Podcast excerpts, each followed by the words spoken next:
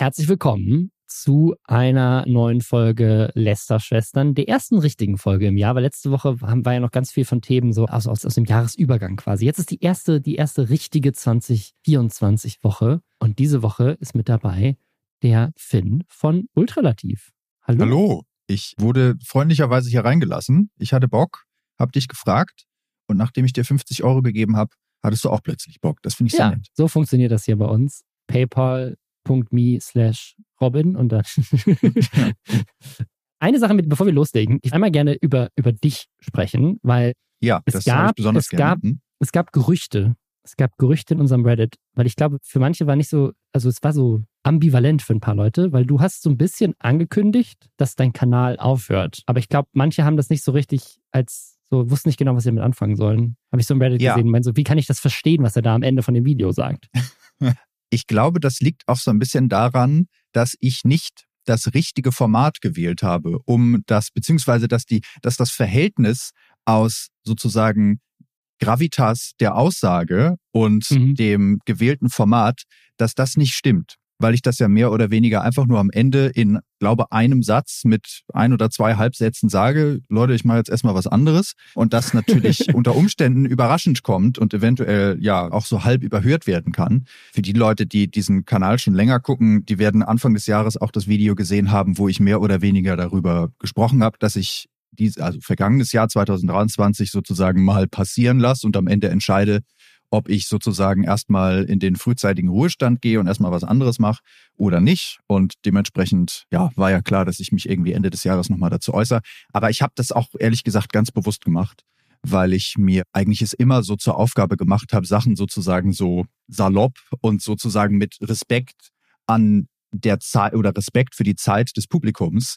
Und da fand ich das ehrlich gesagt auch so ein bisschen verlockend. Einfach nur zu sagen, Leute, ich bin jetzt raus und nicht so ein groß angekündigtes Verabschiedungsvideo zu machen mit trauriger Musik. Jeder andere, jeder andere hätte so ein 10-Minuten-Video gemacht, ich habe Burnout, ich bin raus. Ja, das habe ich glücklicherweise nicht. Also das muss man vielleicht, ah, das ist ja auch in diesem Podcast immer wieder angesprochen, dass es ja ganz häufig Influencer und Content Creator gibt, die aufhören, weil sie sich kaputt arbeiten. Das habe ich Mhm. glücklicherweise nicht. Ich bin, was das angeht, absolut ungescholten, was nicht daran liegt, dass ich besser bin als alle anderen, sondern dass ich einfach das nicht als meine Haupttätigkeit jemals begriffen habe und auch nur dann Sachen gemacht habe, wenn ich Lust hatte, was sich natürlich dann auch in meiner dann doch sehr überschaubaren Bekanntheit äußert, aber was mich natürlich auch so ein bisschen vor mir selbst geschützt hat. Aber hast du denn noch vor, also ich weiß nicht, ob du das schon sagen kannst, also du machst jetzt mal was anderes, aber hast du vor zu sagen, so, ich mache jetzt mal zwei Jahre was anderes und dann komme ich wieder oder, keine Ahnung, ich mache in einem halben Jahr mal ein Video, wenn mir ein Thema einfällt und ich quasi in meiner Freizeit Bock habe, ein Video zu machen oder sagst du, es ist jetzt erstmal komplett tot? Ja, also wenn was um die Ecke kommt, wo ich das Gefühl habe, so, okay, dafür lohnt es sich jetzt sozusagen nochmal diese alte Schublade aufzureißen, dann würde ich das auch auf jeden Fall machen. Und also was ich mir glaub wünschen würde, vielleicht kann ich das einfach Mhm. proaktiv äußern, ich würde mir wünschen, dass du einmal im Jahr ein Update-Video machst, was mit Elon Musk gerade so los ist. Das hab ich mir schon einfach fast für gedacht. immer. Ja. Für immer einfach. Für Ja, den Rest der Zeit. Weil es wird, es wird ja auch nicht mehr aufhören. Ja, und das ist, da habe ich auch schon drüber nachgedacht. Also wir hatten ja lustigerweise das letzte Mal, als ich hier in diesem Podcast war, darüber gesprochen, was sozusagen die Bedingungen sein müssen, um ein drittes von diesen Ja, ja. ewig langen und theoretisch auch wahnsinnig langweiligen Chronologievideos zu rechtfertigen. Und also wenn da was passiert, was sozusagen in mir so viel Frust auslöst, dass sich das wieder in Kreativität entlädt, dann kann ich mit Sicherheit nicht ausschließen, dass das sich tatsächlich dann in einem Video veräußert. Also mal gucken. Aber alles, was ich will, ist, dass die Leute nicht warten und nicht fragen, wo ist er geblieben, sondern sich, wenn dann überhaupt überraschen lassen, wenn dann tatsächlich Cool. irgendwann nochmal was kommen sollte. Also es ist nicht das Ende und ansonsten bist du jederzeit herzlich willkommen in Ja. dem Podcast. Dann kannst du dich hier entladen. Genau. Ich habe jetzt ja auch, ich habe meine Isomatte schon mitgebracht. Vielen Dank. Sehr gut. Dann würde ich sagen, starten wir rein. Herzlich willkommen zu den Esserschwestern, dem Podcast, wo wir jeden Samstag für euch zusammenfassen, was in der letzten Woche im Internet so passiert ist. Vor allem, was so für Scheiße passiert ist, aber auch sonst so, damit ihr informiert seid und den ganzen Quatsch auf TikTok und Twitch und YouTube und so weiter nicht gucken müsst. Deswegen gucken wir ihn für euch. Und diese Woche haben wir eine ganze Menge Themen.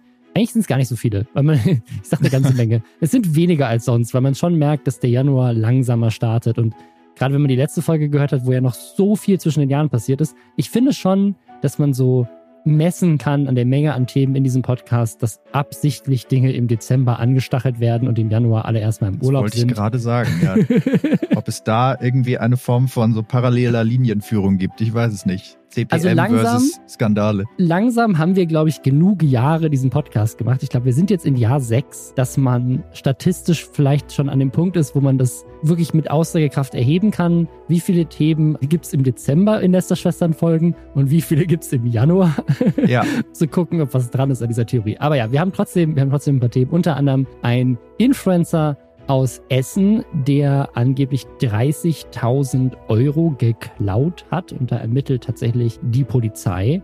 Der Twitch-Chef hat öffentlich zugegeben, dass Twitch quasi pleite ist. Es gibt eine neue krasse Influencer-Fußball-Liga, die jetzt auch schon länger im Gespräch war, aber jetzt ist öffentlich, wer da alles dabei ist und wie die Teams aussehen. Montana Black wird dieses Mal, Surprise, positiv erwähnt. Das ist einfach zum Jahresstart ein kleiner Plot-Twist. Wir wollen über Rapper reden, die in DMs sliden. Hand of Blood hat eine krasse Veränderung angekündigt. Und es gibt ein Update zu Prinz Markus, der eine Schildkröte abgeschossen hat mit einem Fußball, sowie auch ein kleines, klitzekleines Update zu Steuerung F, einfach der Vollständigkeit halber. Ja, und ich würde sagen, wir gehen rein. Und zwar für Moulin Rouge, das Musical. Exklusiv in Köln gibt's das. Das basiert auf dem gleichnamigen Film von Buzz Lerman mit Nicole Kidman und Ewan McGregor. Kennt ihr bestimmt, ist aus 2001, legendärer Film. Und Moulin Rouge, das Musical, ist tatsächlich das aktuell erfolgreichste Musical in Deutschland und das zu Recht. Die Produktion hat in den USA zehn Tony Awards gewonnen. Und man merkt, warum. Ich war letztes Jahr da und man kommt da rein und man ist direkt baff. Ich habe sowas noch nie gesehen. Das ganze Theater ist einfach, es ist einfach Moulin Rouge, das Musical. Also es ist einfach das, das Theater, du bist, du bist quasi in dem Theaterstück. Also dieses Design von diesem Theater, das habe ich so noch nie erlebt. Die Atmosphäre ist einfach krass, die Kostüme sind mega, das Bühnenbild ist, wie gesagt, das ist das krasseste, was ich je gesehen habe. Ähm, es sind 75 Songs dabei von 165 Komponisten und Komponistinnen, zum Beispiel Adele oder Katy Perry oder Lady Gaga. Das Ganze ist ein Mashup-Musical und ich meine, die Story, wenn ihr den Film gesehen habt, die ist eh legendär. War aber auch echt krass, die nochmal auf einer Bühne zu sehen. Äh, Hat mir sehr gefallen und ich kann es euch, wie gesagt, einfach nur empfehlen. Tickets gibt es bereits ab 59,90 Euro. Geht auf mulan-rouge-musical.de oder guckt in die Shownotes. Dass man Geld sammelt auf Social Media, insbesondere für Menschen, die irgendwie wohnungslos sind und so weiter, das ist ja schon ein Trend und auch ein Trend, der gar nicht so neu ist. Ne? Also das gibt es ja wirklich seit Jahren, auch international. Und es gibt auch ein sehr, sehr lustiges Video. Oh, wie heißt denn dieser YouTuber? Gus oder so? Ach so, ja, ich weiß, welchen du meinst. Oh Gott, Ja. der heißt wirklich irgendwas mit Gus Johnson. Ja, ja, kann sein. Da gibt es so ein Video, das, das ist irgendwie helping homeless people, but, but not filming it like, ja, so for, for their respect oder sowas. Und dann siehst du ihn immer nur so, wie er so hinter der Ecke von so einem Haus so tut, als würde er jemandem Geld geben, aber es halt nicht filmt aus Respekt. Und das ist aber ein Jahre altes Video. Also das ist so dann dieser, diese, das, dieser Trend von wegen so, ich filme gute Dinge, die ich tue, ähm, für Cloud im Internet.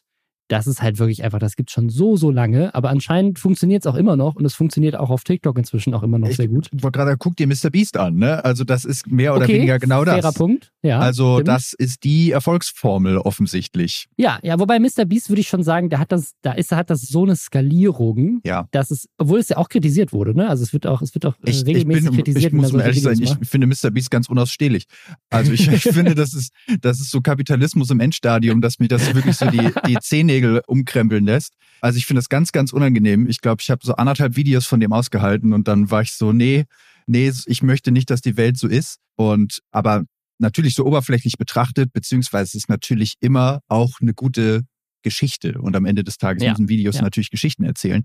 Und sozusagen so ein denn vermeintlich lebensveränderndes Ereignis für normale Leute aus der Gesellschaft ist natürlich absoluter Garant für Aufmerksamkeit. Ja, und jetzt ohne, ohne Mr. Beast jetzt zu sehr zu verteidigen, äh, finde ich schon, dass aufgrund der, der Eskalierung, weil da geht es ja nicht darum, ich helfe jetzt dieser einen Person, sondern ich helfe hier irgendwie 1000 Menschen, wird jetzt nicht irgendwie eine Person krass in den Fokus gestellt und geht mehr so um vielleicht auch Vorbild sein für junge Menschen, die das gucken. Ja, aber, junge Millionäre. aber es ist, es hat trotzdem einen ähnlichen Effekt, das stimmt schon.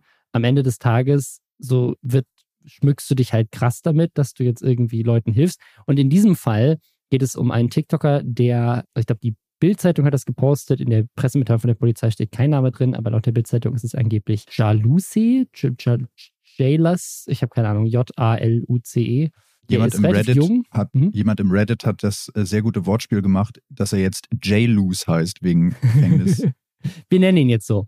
Der Jay Luz ja. ist ein 23-jähriger Influencer, der ziemlich groß ist. Also er hat 853.000 Follower auf TikTok und nochmal 400.000 auf Insta, kommt aus, aus Essen und hat da wohl vor einiger Zeit schon ein Video gepostet mit einem obdachlosen Mann, der auch irgendwie 24 ist, also auch ein sehr junger obdachloser Mann, und hat dann einen Spendenaufruf gestartet und das hat auch extrem gut funktioniert.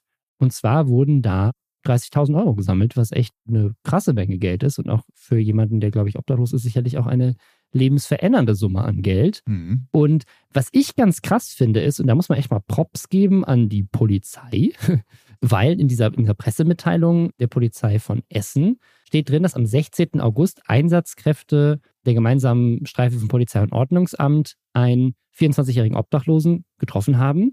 Und wo es eher Props ans Ordnungsamt, weil dem Mitarbeiter von dem, von dem Ordnungsdienst, der war dem bekannt aus Social Media. Also der kannte den quasi über TikTok mm. und wusste also von diesem Spendenaufruf und wusste auch, dass da viel Geld zusammengekommen ist und hat sich dann darüber gewundert, yo, wenn du 30.000 Euro bekommen hast, warum bist du dann immer noch obdachlos? So, können wir mal mit dir drüber reden, warum sich deine Situation nicht verändert hat. Und wir haben ihn darauf angesprochen und dann sagt der, ja, ja, der Influencer hat mir einen mittleren dreistelligen Betrag gegeben und mich dann unter Druck gesetzt, dass ich weitere inszenierte Videos mit dem drehen muss. Und daraufhin hat dann direkt die Polizei zur Bekämpfung der Clankriminalität, interessanterweise, ist das irgendwie ja, aus irgendeinem Grund.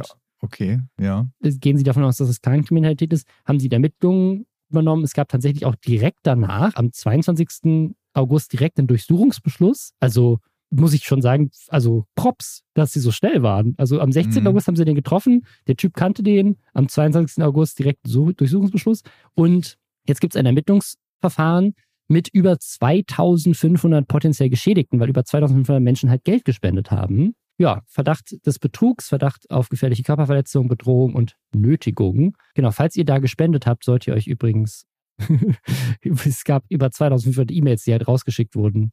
Falls also checkt mal eure E-Mails, falls ihr da gespendet habt. Ja, aber auch so Respekt an diesem bürokratischen Aufwand, die alle zu Voll. kontaktieren. Ne? Das ist Krass. natürlich jetzt auch kein, kein leichter, kein leichtes Unterfangen. Ja, also hätte ich jetzt, hätte ich jetzt auch nicht mit gerechnet, gerade bei so einem Online-Thema. Ja, also als, wo die als Mühlen jemand, ja sehr langsam ja, malen, ja. Mhm. Ich habe im letzten Jahr zum ersten Mal in meinem Leben eine Online-Anzeige gestellt und das war eine sehr drückende Erfahrung, sage ich mal so. Ja.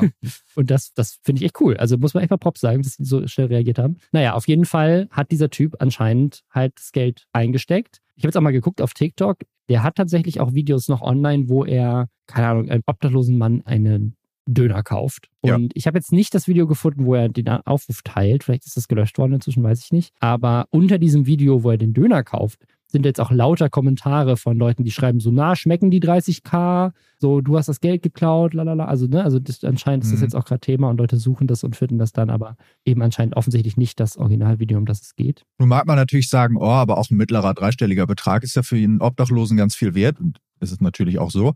Aber das sind ja unter Umständen so nur ein bis zwei Prozent des gesammelten ja. Geldes. Und weiß ich nicht, ob man als TikToker mit irgendwie 800.000 Abos oder Follows, ich weiß nicht, einen derart hohen Betrag überhaupt nötiger hat als ein Obdachloser. Aber na gut. Ja, und also wie, ne, das ganze Ding wäre ja einfach nicht aufgeflogen, wenn ja. jemand vom Ordnungsamt den ganzen Tag auf TikTok rumhängen würde. Ne?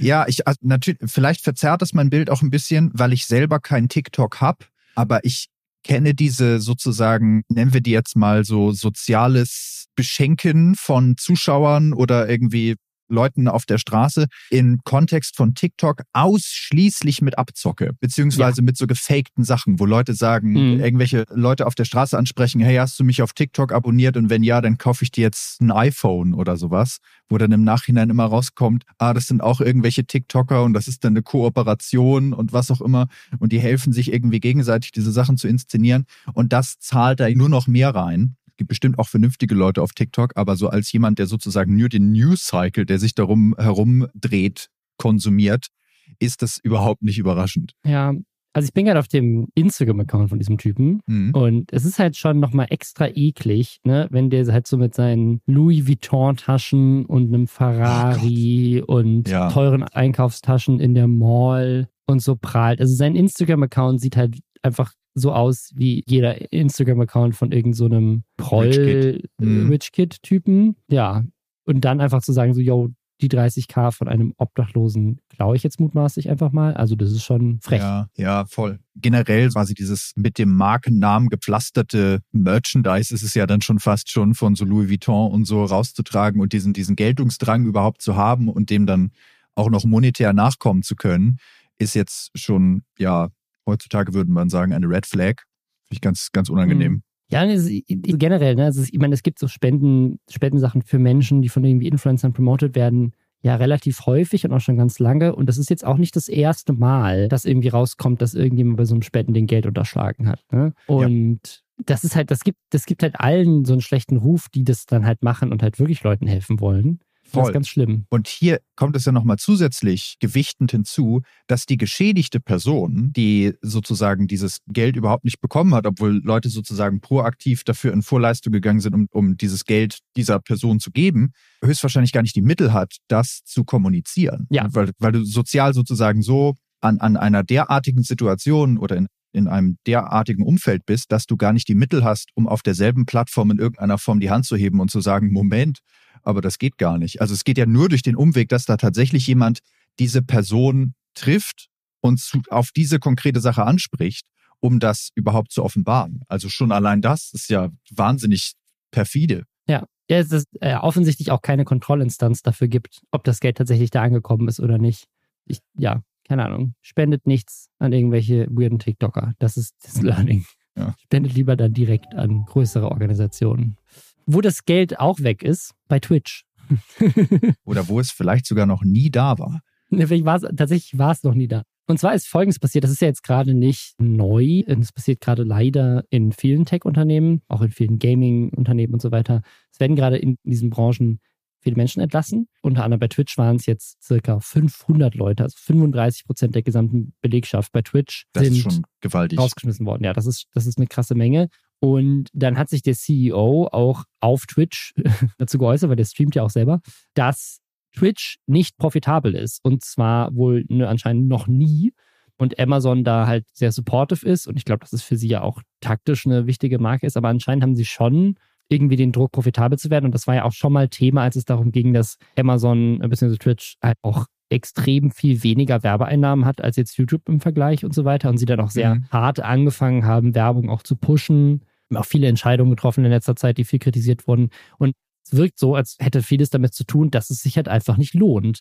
Und ich finde es mega interessant aus zwei Gesichtspunkten. Also das eine ist, was heißt es langfristig? Also was heißt das langfristig für die Plattform? Heißt das, Twitch muss noch viel mehr sparen? Das heißt, es gibt noch weniger Mitarbeitende. Das heißt, die Plattform wird schlechter moderiert. Also noch schlechter, als es jetzt schon der Fall ist. Ist eigentlich schwierig, aber okay.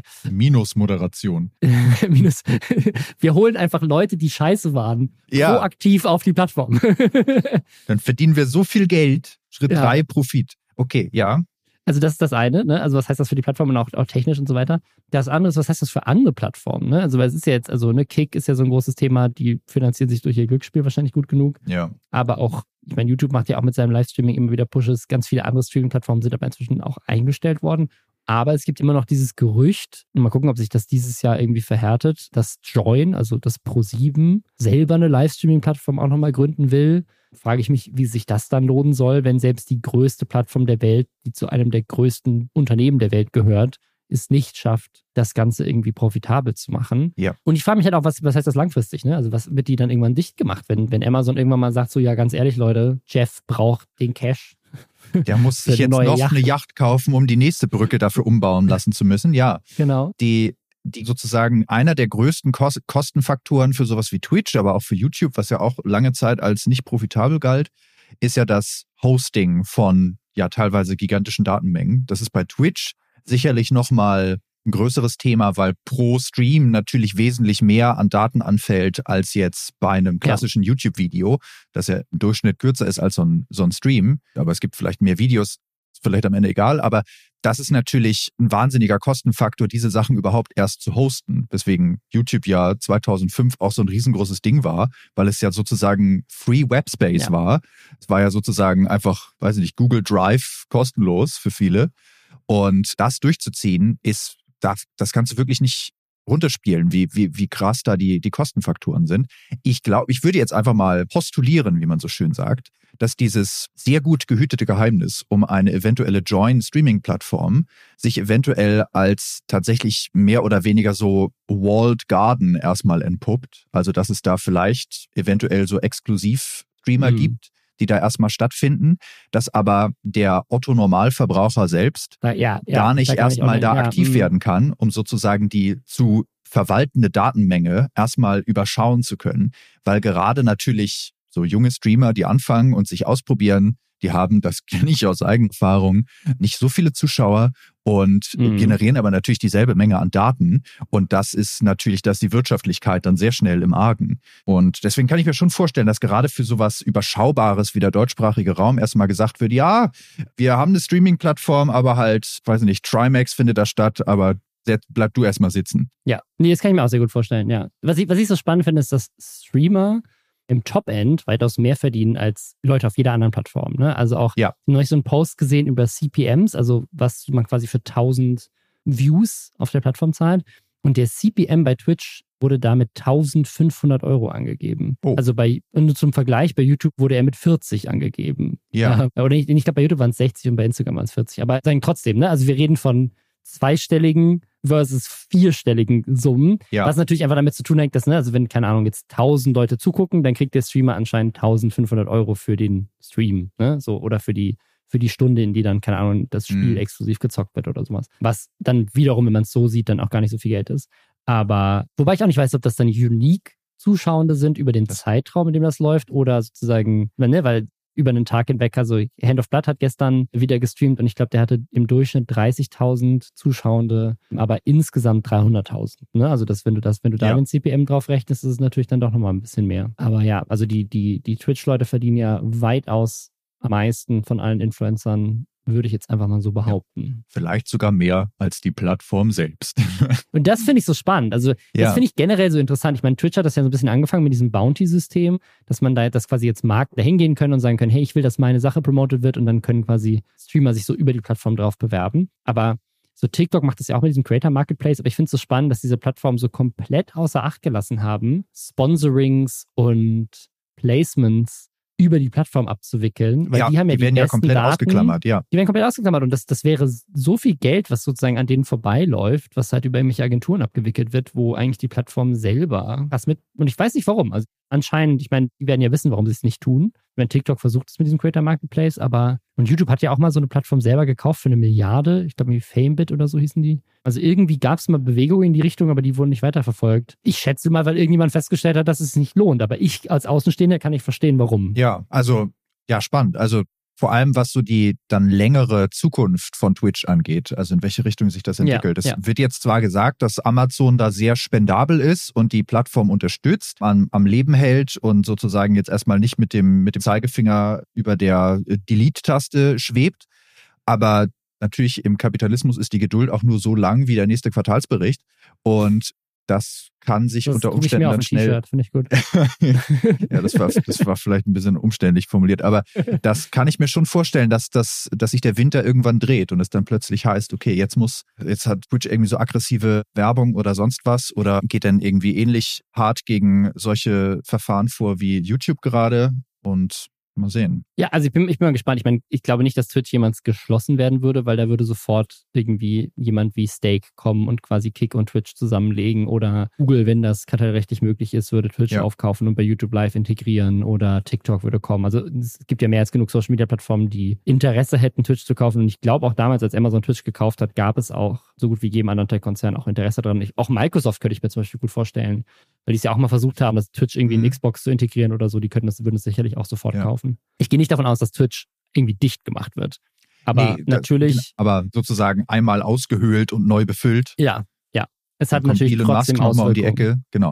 Ja, Obwohl, ich meine, Amazon hat Twitch damals für eine Milliarde gekauft. Inzwischen ist es wahrscheinlich ein bisschen mehr wert. da kannst du dir noch profitabel ist- 44 Mal Twitter von kaufen. Nee, voll, also wenn du, deswegen, wenn du ist- mehr als das Doppelte bezahlst, was es wert ist, dann ja. Elon, Elon Musk gibt das so an einem Wochenende aus. Das ist kein Thema. So einmal Ja. Twitch und so. Was hat Star Wars nochmal gekostet? Das war ja auch vier, im Vergleich. Milliarden. Das ist lächerlich wenig. Ja. Aber es ist Ja, ich vielleicht glaube, Minecraft hat auch ähnlich viel gekostet. Ich glaube, Minecraft hat auch irgendwie ja, es ist, also es ist komplett alles aus dem Verhältnis gehoben worden. Oder eine Milliarde? Ich weiß es auch nicht. Ja, aber es ist, ist absurd teilweise, wenn du es mal so vergleichst. Ja. Ich hätte es gerade schon erwähnt, wer jetzt auch zurück ist auf Twitch, ist Hand of Blood. Und der hat letzte Woche ein Schluss damit, Schluss damit, Schluss damit Video gedreht. Falls ihr Hand of Blood nicht kennt, der hat jetzt schon, das ist jetzt das dritte Mal, deswegen heißt das Video so, Videos gedreht, die heißen Schluss damit. Und es gab quasi ein Schluss damit, das war das erste, dann gab es Schluss damit zwei und jetzt gibt es Schluss damit drei.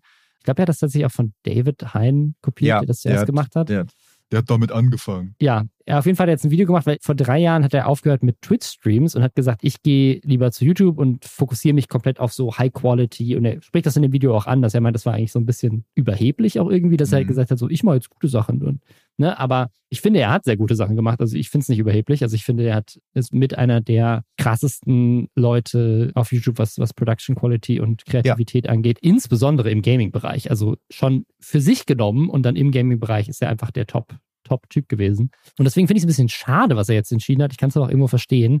Und es ist halt eine weitere Person, ne, ähnlich wie ein, wie ein Julian Bam oder jetzt ein Ultralativ. Ja, Kanäle, Kanäle, die der hohe Qualität so liefern. Ja, ja. und einfach aufhören. Beziehungsweise in dem Falle halt einfach sich sozusagen, ne, das ist, glaube ich, ein Phänomen, was jetzt immer weiter, auch noch weiterläuft, halt weggehen von YouTube und von der Content Creation und hingehen zu Twitch-Streamer. Und das nehme ich jetzt auch dazu. Hand of Blood wird jetzt auch Reactions machen. Das hat er angekündigt und sagt er auch in dem Video, vor ein paar Jahren hat er noch eine ganz andere Meinung zu Reactions gehabt, fand das scheiße und jetzt sagt er, ja, mach ich jetzt auch. Und es ist halt, also ich möchte seine Entscheidung gar nicht an, anfechten, weil ich verstehen kann und auch, ne, Mhm. ich, er sagt es ja auch selber, will sich halt immer neu erfinden. Er hat jetzt drei Jahre richtig crazy in YouTube reingebuttert, hat keinen Bock mehr, macht jetzt was anderes, war letztes Jahr auch irgendwie ganz viel krank und so, ich verstehe es, aber trotzdem so in so einem, auf so einer Metaebene finde ich es extrem schade, dass wir einen weiteren Original Creator verlieren, der zu mit einer der kreativsten dieser Szene, wenn nicht sogar weltweit im Gaming-Bereich gehört und der sich jetzt darauf fokussiert, Reaction-Content zu machen, unter anderem. Er macht auch, also macht auf seinem, auf seinem, in seinen Streams sicherlich auch noch weitaus kreativere Inhalte als viele andere Streamer und macht er, also hat er auch sicherlich coole Pläne und Ja. äh, auch der erste, der erste Stream da reingeguckt war, war richtig cool und da echt coole Ideen auch, so ein bisschen ja, Miskiff-mäßig, dass quasi so ein Open-Door-Policy hat, dass auch viele Gäste reinkommen. Und es ist mehr eine Show, ehrlich gesagt, in der halt dann auch manchmal gezockt wird, aber halt dann nicht nur gezockt wird, sondern dann auch mit den Besonderheiten, die er sonst halt auch in seinen Videos so mit, mit reingebracht hat. Aber ja, ich finde es mega schade, weil ne, seine, seine Gaming-Videos sind halt legendär und jetzt ist er halt ein weiterer Streamer, obwohl er direkt ne, von Anfang an, also der Stream gestern war, dafür, dass er das erste Mal irgendwie in drei Jahren wieder so richtig gestreamt hat, performance-technisch insane. Mal gucken, ob sich das so hält, aber ich, ich gehe davon aus, dass er jetzt direkt weiterhin ganz oben mitspielen wird und einer der Top-Streamer sein wird, wenn er jetzt regelmäßig streamt. der, der Typ ist ja auch so lächerlich unterhaltsam. Also der, der ist ja auch dafür gemacht. Ist ja nicht so, also manchmal ist das ja auch schwer zu übersetzen, so eine hohe Production Value und jemand, der sich sozusagen wahnsinnig gut in Anführungsstrichen produzieren lässt, dass Ja. der oder diejenige auf einer Bühne, wo es sozusagen dann irgendwie auf Spontanität und was auch immer ankommt, dann irgendwie lächerlich untergeht. Aber das ist bei Max natürlich überhaupt nicht so. Der ist natürlich äh, mehr oder weniger wieder dafür gemacht. Und ich finde es auch Ja. schade, aber ich finde es auch wichtig, dass man, dass man nochmal erklärt, was man genau damit meint. Weil es ja kein ist, oder keine Aussage ist aller, oh, ich finde deine Entscheidung blöd. Ich finde das Ja, doof, dass ja. du dich dafür entschieden hast, sondern das schade zu finden ist ja eigentlich ein Kompliment an das, was davor Voll. kam. Im Sinne von, ich habe das Gefühl, hier etwas zu missen und das Mhm. spricht für die Qualität oder für den, Ja. Für den Impact, den das sozusagen für mich hatte. Und das musste ich auch erst mal lernen, als Leute nach meinem Video äh, gesagt haben, oh, das ist ja schade, dass du aufhörst, im Sinne von, ja, aber ich mach das jetzt halt, aber ich muss mich gar nicht rechtfertigen, sondern es ist halt Ja. eher so gemeint als, ich finde das gut, was du gemacht hast und deswegen finde ich das schade.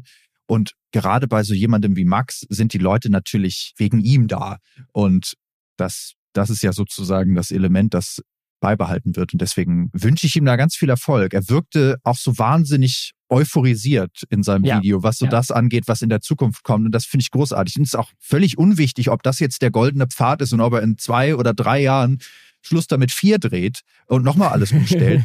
Hauptsache, er hinterfragt sich halt weiterhin selbst und passt Ja. es dann gegebenenfalls an. Und wenn es da in Anführungsstrichen zu Widersprüchen kommt und er mal Reactions doof findet und dann wieder macht und dann vielleicht irgendwann wieder nicht, dann ist es ja okay. Hauptsache, er sozusagen setzt sich damit irgendwie intellektuell auseinander und hat am Ende was, wo er sagt, dafür bin ich gerne heute Morgen aufgestanden. Ja. Er, er spricht auch viele Punkte an, denen ich komplett zustimmen würde. Zum Beispiel, dass er natürlich auch, wenn du da drei Jahre da reingibst und er zeigt auch die Analytics und so weiter, hat halt manche von den Videos, wo sie sich dann kreativ ausgetobt haben, die haben halt nicht so gut performt teilweise. Die Videos, die er dann machen musste, um quasi performancemäßig weiter an den Ball zu bleiben, sind halt sehr generisch gewesen, immer wieder das Gleiche. Und das hat das, hat das was am besten funktioniert, das war, was die Leute wollten.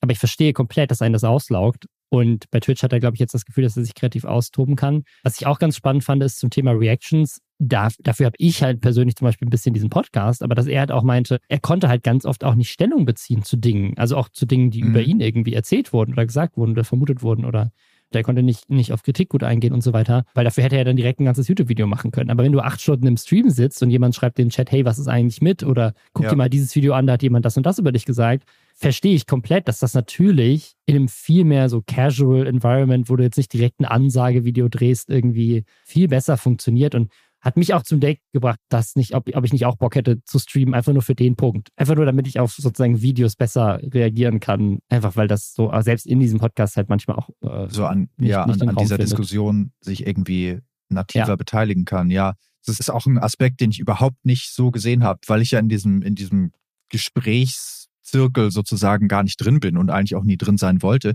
Aber natürlich hat Max da eine, eine, eine Dimension, die natürlich automatisch zu einem Gesprächsgegenstand macht. Ja. Wenn man da kein Ventil für hat, kann ich mir schon vorstellen, dass, dass man da relativ viel in sich hineinfrisst und sagt, aber wie soll ich denn das jetzt verartikulieren? Ja, und wie gesagt, also ich, kann, also ich bin mal gespannt, also das wird er, wird er vielleicht nicht öffentlich machen, aber in das finanziell sich wirklich eins zu eins rechnet, weil er hat ja auch ein riesiges Team aus irgendwie zehn Leuten, die sich nur um diesen Kanal kümmern. Also ob, man, ob er mit Twitch jetzt sozusagen genauso viel verdient wie mit YouTube oder vielleicht sogar mehr, könnte ich Ja. mir auch vorstellen. Und was businesstechnisch auch mega smart ist, und ist auch eigentlich schon eine ganz gute Überleitung zum nächsten Thema, die haben ja mit Eintracht Spandau auch einen E-Sport-Verein gegründet vor einiger Zeit. Und da hatten wir auch drüber gesprochen. Und der ist natürlich auf seinem Kanal so ein bisschen untergegangen, weil der jetzt irgendwie groß Content zugemacht hat, so abseits von den großen Ankündigungsvideos. Aber wenn der jetzt jede Woche ein Spiel ist, dann passiert das auf seinem YouTube-Kanal ja nicht so viel. Aber auf Twitch kannst du natürlich viel mehr dann rüber raiden. Du kannst viel mehr sozusagen das selber mit angucken, kannst es viel mehr aufhypen. Das passiert heute und so. Ist halt promotechnisch für seinen anderen Businesszweig auch sehr viel smarter. Also ich bin mal gespannt, wie sich das auswirkt, weil, das ist eine gute Überleitung zum nächsten Thema, Eintracht Spandau, sein, sein E-Sport-Team, jetzt tatsächlich auch in den Fußball einsteigt, was ich extrem lustig finde, an was für einem Punkt wir da inzwischen sind. Es war ja letztes Jahr schon immer mal wieder Thema, dass, keine Ahnung, Knossi oder Trimax oder so oder hier der Elias Nährlich, dass die alle so ein bisschen halt so Fußballsachen auch mal gemacht haben, so, ne? Also hier dieses Influencer-Turnier oder halt auch Mhm. selber so, so Teams haben, die so in ganz unteren Ligen spielen. Und ich glaube, wir hatten das letztes, letztes Jahr schon mal angesprochen, aber ein großes Ding, was jetzt dieses Jahr passiert, ist eine Kopie von dem, was, glaube ich, in Spanien schon existiert mit dieser Icon League, nämlich dass Lukas Podolski und Mats Hummels gemeinsam eine neue Fußballliga gegründet haben, die Ballers League. Und die startet jetzt auch direkt am 20. Januar. Es gab jetzt schon den ersten Draft in so einem Livestream. Und da sind jetzt richtig prominente Leute dabei. Das ist natürlich kein richtiges Fußball in Anführungszeichen, also nicht elf Leute gegen elf Leute auf dem großen Feld, sondern es ist sechs gegen sechs. Und es gibt elf Spieltage, immer montags um 20.15 Uhr in Köln, 15 Minuten Halbzeit. Und es gibt dann Challenges, die irgendwie das Spiel verändern. Plus es gibt auch irgendwie so Wildcard-Teilnehmende, die dann irgendwie mitspielen können. Also es ist so ein bisschen mehr so, keine Game ist nicht- ist nicht- ne? Es ist mehr so Game Show. Genau. Es ist, Ja. ist, ist tatsächlich mehr wie so, keine Ahnung, wenn Stefan Raab ein Fußballturnier veranstalten würde oder sowas. Ja. Ne? So, wie war das mit Trimax, wo er für verkackt wurde? On Ice. Stimmt, ja. Eigentlich müssten sie noch irgendeinen elementaren Gegenstand nehmen, entweder absurd groß machen oder durch einen vergleichbaren Gegenstand aus dem Alltag austauschen. ja, Fertig wahrscheinlich ist das, der, der, der, Fuß, der Fußball ist jetzt ein Tennisball. Whoop, für die nächsten Genau. zehn Minuten. So. Das ist dann Technikfußball. Das hat unser Sportlehrer immer gemacht, wenn er keine Ahnung hatte, was er mit uns sagen machen wollte. Einfach Tennisball hingeworfen, du ich spiel jetzt Technikfußball und dann hat er sich draußen gesonnen. Ja, aber es, was, was, ich, was ich auch ganz interessant finde, ist, also abseits davon, wie das dann, ob das so unterhaltsam ist, ist, was für eine krasse Power da dahinter steckt, ne? Weil alleine durch die Influencer, die da teilnehmen, glaube ich, wird das ziemlich krass. Und jetzt auch der erste Stream, wo die, wo die Teams gedraftet wurden, hatte jetzt auch schon 20.000 Leute, die zugeguckt haben. Also ich bin mal gespannt, wie sich das hält, aber ja. Kurz eine Frage von demjenigen, der ungelogen elf Minuten mal in einem Fußballverein war. Was ist ein Draft? Warum warst du, äh, kannst, kannst du mal aufklären, äh, sind es wirklich elf Minuten gewesen? Ja. Bist du hingegangen, hast unterschrieben und dann elf Minuten später, nee, das ist nichts für mich, sorry. Ja, also ich, ich glaube, so bürokratisch offiziell war es nicht, aber ich war bei meinem Kindergartenfreund Fabian mal mit beim Fußballtraining und habe dann mitgespielt. Und nach so ungefähr elf Minuten habe ich mich auf die Bank gesetzt und gesagt, nee, das ist es schon mal nicht. Ein Draft, den gibt es auch nicht nur im Fußball, ist, dass sozusagen die Teams, und ich weiß, ich weiß jetzt nicht, in welcher Reihenfolge das passiert ist und warum, halt die Spielenden, die sozusagen für diese Liga in Frage kommen, auswählen. Also so wie das, so wie das früher Sportunterricht war, wo es dann zwei Teamchefs gibt und die sagen so, ich nehme, ich nehme Finn in mein Team.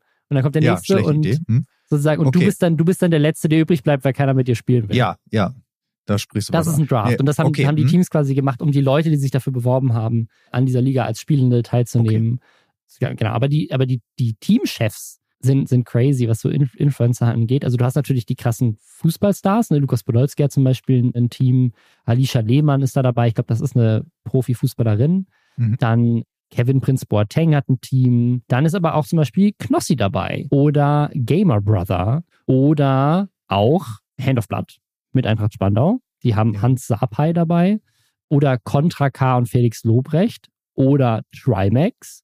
Oder auch Montana Black und Sascha Hellinger. Also die haben jetzt alle Teams. Die Teams heißen dann teilweise halt Team Gönnergy. Das ist das Team von Montana Black natürlich. Ja, komisch. Hardstack Royal, das ist das von Trimax. Und ich glaube, dieses Hardstack, das ist auch das Team, was er quasi vorher im Fußball hatte. Ich weiß nicht, ob das jetzt ein separates Team ist und die einfach quasi unter demselben Namen das weiterführen, so wie Eintracht Spandau ja auch quasi ein Fußballteam und League of Legends Team hat. Beton Berlin, das ist dann das von Contra K und Felix Lobrecht.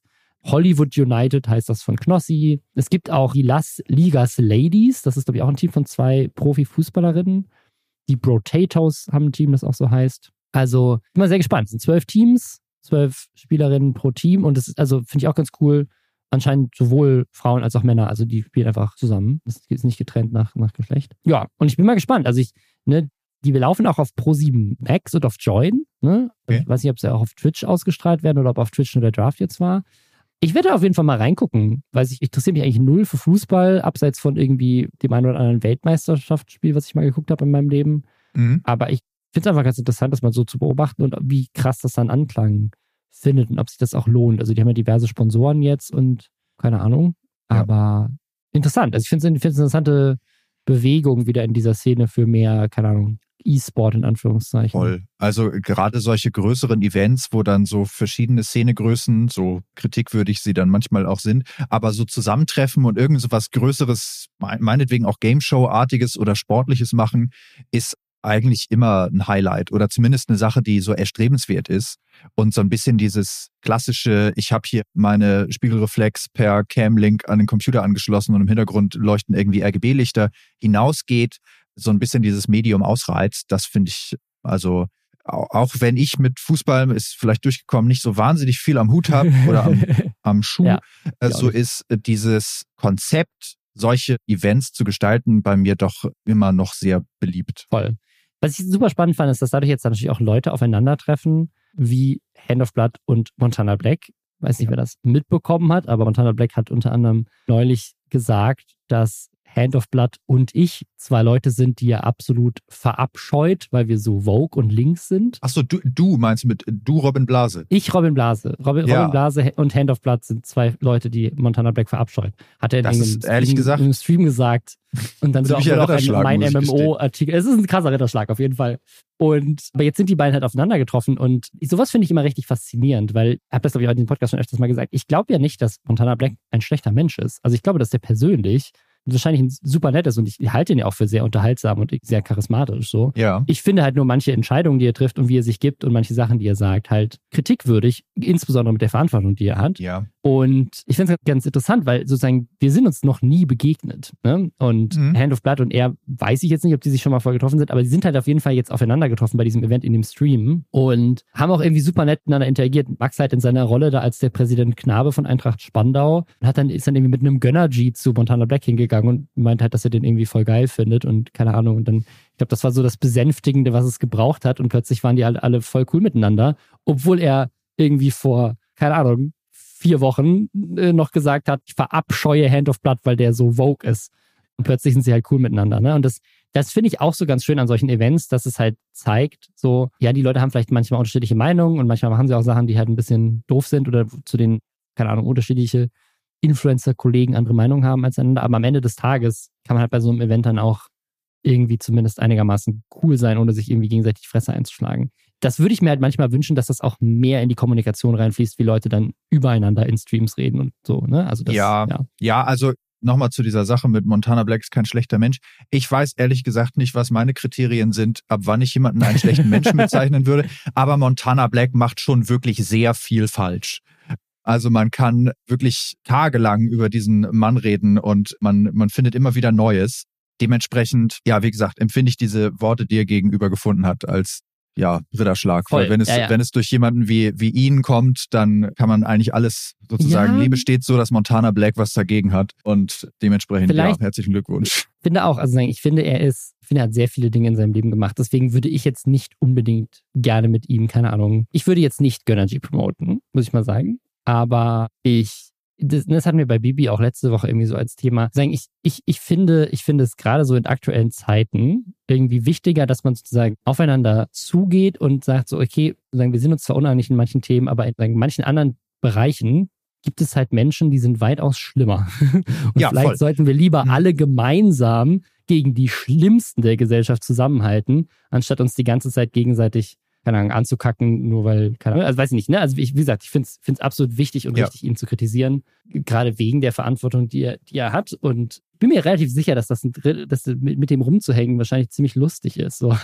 vielleicht ist das auch ein guter Punkt. Ne? Also vielleicht sozusagen ist das, ist das gerade das Gefährliche, dass sie so charismatisch sind, dass du denkst, oder so unterhaltsam sind, dass du denkst, ja, keine Ahnung. Naja, weil, weil er hat, also Montana Black hat auch diese Woche wieder oder letzte Woche was, was gemacht, wo ich dachte so, ey, mh, ne, und zwar hat er ein veganes Menü zusammen mit Peter Pane gelauncht. Und da muss ich schon sagen, das hätte ich jetzt nicht auf meiner Karte gehabt, dass Montana Black A ein veganes Menü promotet. Weiß ich nicht, vielleicht ist er auch, ist er auch vegan, aber das ist so, das ist so Vogue. Ist so links wie Hand ja. Blood. Hätte ich gedacht, dass er das verabscheut.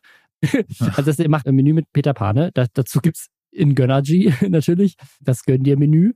Also vegan, geil und und dann wird aber sogar noch Geld gespendet für eine Initiative, bei der Therapiehunde für Kinder organisiert werden. Also da kann man halt einfach nichts dran kritisieren, außer dass man Gönnergy dazu trinken muss. Ja, das wird ja eingeflößt zur Not per Infusion. Ja Aber ja. ja, also ich, ich glaube sogar, dass Montana Black zumindest seit überschaubarer Zeit sich zumindest aktiv irgendwie zu so Sachen wie Tierschutz und sowas äußert und dementsprechend dieses Vegan nicht komplett aus dem Nichts kommt ja, Hut ab. Ich glaube, das Menü ist sogar ein bisschen günstiger als so der, das Durchschnittsmenü bei Peter Pane, die ja durchaus ein bisschen pricey werden können. Ich glaube, ein Euro ist das für ein Menü, das insgesamt, ich glaube, 14,90 kostet das an ja. die wohltätige Organisation geht. Das ist natürlich nicht nichts. Dementsprechend schon mal Thumbs up ist natürlich, das müssen wir ja aber auch nochmal anmerken, nachdem dieser Begriff jetzt, glaube ich, in diesem Podcast zum fünften Mal gefallen ist. Das ist natürlich in erster Linie eine große Werbeaktion für diesen sicherlich äußerst appetitlichen Energy Drink ist. Ich habe ihn tatsächlich bisher noch nicht probiert. Ich auch nicht. Ja. Ich habe dieses, ich habe so einen Aufsteller bei mir im Rewe gesehen von ihm, wo er so wahnsinnig äh, geairbrushed ist, also um sozusagen auch den Anschein von Poren zu verdecken. Und dann habe ich, ja, okay, wenn, wenn, der, wenn der Energy Drink genauso künstlich schmeckt, wie sich dieses Bild anschauen lässt, dann bin ich raus. Ja, also ich bin mal auf eure Meinung gespannt. Glaubt ihr, dass Menschen, die viel Scheiße in ihrem Leben gebaut haben, dass die Beyond Redemption sind und dass man die ewig kritisieren muss? Oder kann man auch das Gönnergy-Menü bei Peter Pane essen, weil es lecker ist? Weiß ich nicht, ob es lecker ist. Ich war noch nie bei Peter Pane. Aber es ist immerhin nicht Hans im Glück. das stimmt. Ich war wiederum noch nie bei Hans im Glück. Also ich war auch noch nie bei Hans im Glück. man kann sich die Sachen ja einzeln angucken. Also Montana Blacks Biografie, besonders was seine Aussagen auf Twitch angeht und so die Leute, ja, mit denen ja, er sich ja. umgibt, es zeichnet ein ziemlich dunkles Bild das, was er hier macht, gut, das ist eine Werbeaktion. Wenn man jetzt was gegen Werbung hat und so weiter, dann. Aber es ist eine gute Werbeaktion. Das ist, ist, ein, ja, ist eine es ist, es ist eine der, eine der besseren, genau. Und das kann man ja so auch stehen lassen. Also nicht alles, was Montana Black anfang, äh, anfasst, verwelkt ja sofort. Dementsprechend, ja, also ist ganz gut, ja. glaube ich. Also, Aber wie stehst du denn dazu, dass Hand of Blood mit dem zusammen bei so einem Border League-Ding dann sozusagen ein gemeinsames Ding ja. sozusagen macht, auftritt und auch Gönnergy dann noch promotet. Was sicherlich in dem Moment ja auch irgendwo ein Marketing-Move ist, weil du willst natürlich auch irgendwie in diesem Event eher dafür sorgen, dass es quasi, keine Ahnung, irgendeine Art von, von sportliche, äh, keine Ahnung, Dynamik und Rivalität vielleicht auch gibt, ja. aber halt eben nicht, ich verabscheue diesen linken Dude. ja, ich glaube, Max steht da so ein bisschen drüber und das ist auch sein gutes Recht. Ich glaube, ich hätte das an seiner Stelle nicht gemacht. Ich fand das schon, es gab auch so gewisse Leute, die zu diesem Montana Black Weihnachtsevent gegangen sind, von denen ich gedacht ja, habe, ja. oh, von denen hätte ich das nicht erwartet. Ich hätte gedacht, dass die sagen, tut mir leid, aber mit, mit der Hintergrundgeschichte möchte ich mich da nicht mit mhm. dir in, ja, vor dieselbe Linse trauen den anderen Leuten, die du da eingeladen hast. Also das war für mich tatsächlich noch schlimmer. Also für mich war es weniger ja. sozusagen, Montana Black hat das veranstaltet und lädt ein. Ja. Wir hatten damals auch drüber gesprochen. So, es, ist, es war so in der einen Seite was irgendwie sehr herzlich und sehr cute, wie er es gemacht hat, auch mit Commander Krieger und so. Und auf mhm. der anderen Seite hat er halt Leute eingeladen, wo ich gesagt habe, so holy fucking shit. Ja. Das sind Menschen, mit denen, die, also das sind wirklich die, die Beyond Redemption sind. Mit denen möchte ich nicht auf dem gleichen Event sein. Jemals in meinem Leben. So. Genau. Und das macht Montana Black ja so ambivalent. Also ich habe mir diesen Clip ja. auch angeschaut, wo er so wirklich so sehr herzlich Commander Krieger als erstes einlädt und so. Und das ist wahnsinnig schön, ist wahnsinnig, wahnsinnig sympathisch und irgendwie so wahnsinnig lieb. Und das macht es ja nur umso schwerer, dann sozusagen von diesem Hoch dann aber trotzdem mhm. wieder sich diese Person als Ganzes anzuschauen und dann zu merken, es ist wirklich sehr viel falsch, was hier läuft. Und das ist, das darf wirklich wahnsinnig viel Arbeit und Energie und sich sozusagen immer wieder selbst in den Hintertreten. Wie gesagt, ich, ich kann Max verstehen, dass er da hingeht ich hätte es an seiner Stelle nicht gemacht. Okay. Was ich auch nicht machen würde, ist in irgendwelche DMs reinsliden. Ja, das mache ich nämlich bei dir, wenn ich wieder das machst du bei das mir. Gefühl habe, ich war zu selten hier. Ja. Nee, ich fand das, ich fand das ganz spannend, einfach auf so einer, auf so einer Metaebene. Und zwar hat Honeypoo, die, die Streamerin, geteilt, dass der, ich glaube, er ist Rapper, Tiger, hat irgendwie 44 Millionen Follower auf Instagram, halt in ihre DMs geslidet ist und sie hat das im Stream geteilt und direkt auch die Theorie aufgestellt, dass der einzige Grund, warum er das gemacht hat, weil er sie für einen Porno casten wollte, weil dieser Rapper wohl irgendwie Onlyfans macht mhm. und anscheinend ist er auch bei Shirin David schon in DMs geslidet. Ja. Und was ich einfach generell spannend fand, ist, wir haben schon drüber, ich frage mich, wie oft das vorkommt. Also, weil das fernab von meiner Welt ist und für sie das irgendwie so auch schon so ein bisschen selbstverständlich ist. Also ich glaube, dass du als attraktive Frau oder vielleicht auch einfach generell als Frau, wahrscheinlich gerade wenn du in der Öffentlichkeit stehst, krass viele auch andere prominente Männer hast, die halt irgendwie so in deine DMs leiden. Und ja. ich finde das so interessant, weil so eine ganz andere Welt ist und mich interessiert das voll. Nicht sozusagen, vor allem, weil seine Opening-Line war einfach nur Hi. Ja. Finde ich ein bisschen, bisschen lame. Aber mich interessiert das. Also falls ihr eine, eine prominente Frau seid. Oder auch eine nicht prominente Frau, die von prominenten Männern andauernd. Oder, von, oder, von ja, ja, ja, ja, ja, ja, ja, ja, ja. Also genau, nee, andersrum. Falls, falls irgendwie ein prominenter Mann mal in eure DMs geslidet ist und ihr das anonym oder nicht leaken wollt auf unserem Reddit-Account. Ich interessiert, mich interessiert das einfach. Ich, ich finde das faszinierend, wie solche Leute so drauf sind und also, weil es so, es ist so eine Welt, die so fernab von meiner ist, dass ja. ich das irgendwie so gar nicht auf dem Schirm habe, dass das existiert. Und ich glaube, für Frauen ist das weitaus relevanter. Aber wahrscheinlich ja. auch für andere prominente Männer ist es weitaus mehr so Ding, dass die einfach so. Ja, es, es gab doch mal vor so ein paar Jahren, ich glaube, irgendein so ein Video oder so von KS Freak, die Älteren werden sich erinnern, wo er mehr oder weniger einfach nur darüber redet, wie er sich irgendwie an Frauen ranmacht.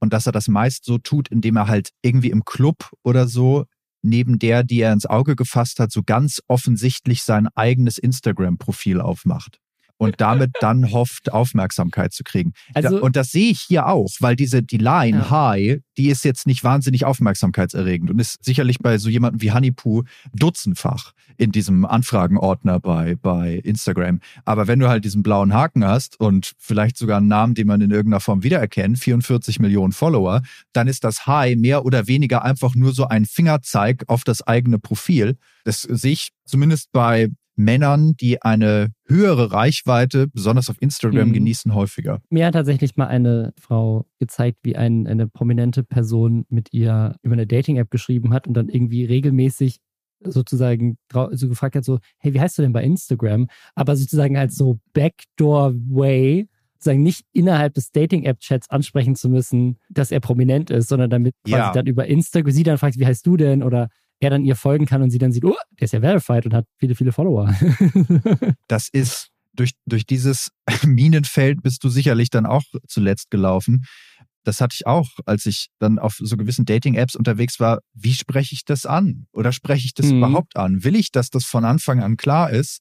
Oder habe ich sozusagen erstmal so meine geheime Batman-Identität? Weil ja durchaus in der Demografie, in der man sich dann so datingmäßig bewegt, diese ganzen, gut, ich vielleicht als Person nicht, aber so die Personen, die ich kenne und von denen ich theoretisch irgendwie mal dessen Geburtstagsfeier ich war oder was auch immer, was denn unter Umständen schon Eindruck schindet. Und sozusagen dieses, diese, diese Biografie an irgendeinem Punkt zu kommunizieren, sich als das finde ich wahnsinnig schwierig, ehrlich gesagt. Ich habe da nie einen Weg gefunden, der für mich irgendwie gut funktioniert hat. Ja, also ich, ich, ja, keine Ahnung, ich fand es einfach interessant, dass sie das geteilt hat. Und das hat auch richtig viel Aufmerksamkeit bekommen. Also der Tweet von ihr hat inzwischen 800.000 Views, wo sie einfach nur den Screenshot gepostet hat, wo er sagt Hi. Also ja, Mal gespannt, haben, haben prominente Männer oder auch Frauen euch geschrieben auf Instagram und ihr wollt es liegen. Sagt Bescheid.